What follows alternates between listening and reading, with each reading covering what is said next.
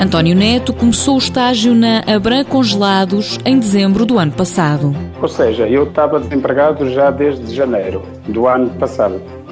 Pronto, e depois não me apareceu nenhuma, nenhum trabalho. Entretanto, eu passei por aqui, onde estou agora, aqui na empresa, na Branca Lados, e apresentei um currículo.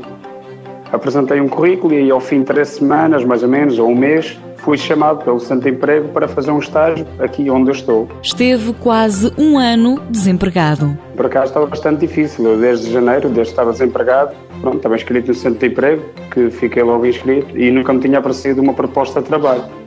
Até eu vir aqui, pronto, apresentar um currículo e ser chamado pelo de Emprego para iniciar então um estágio. Tinha a formação de serralharia civil, mas não estava a desempenhar o cargo. Comprei um café, pronto, era o proprietário de, e gerente do café, tive durante sete anos. Mas depois, pronto, aquilo já estava a ficar um pouco saturado, já não, já não era bem a vida que eu queria ter. Prendia-me os fins de semana, prendia-me... Pronto, a minha vida era praticamente o café, não tinha vida pessoal. E eu queria mudar um pouco. Queria mudar um pouco, arranjei um comprador, vendi o café e pronto, e fiquei desempregado nessa altura. Fiquei desempregado desde janeiro. Agora, com 33 anos, trabalha na transformação de peixe.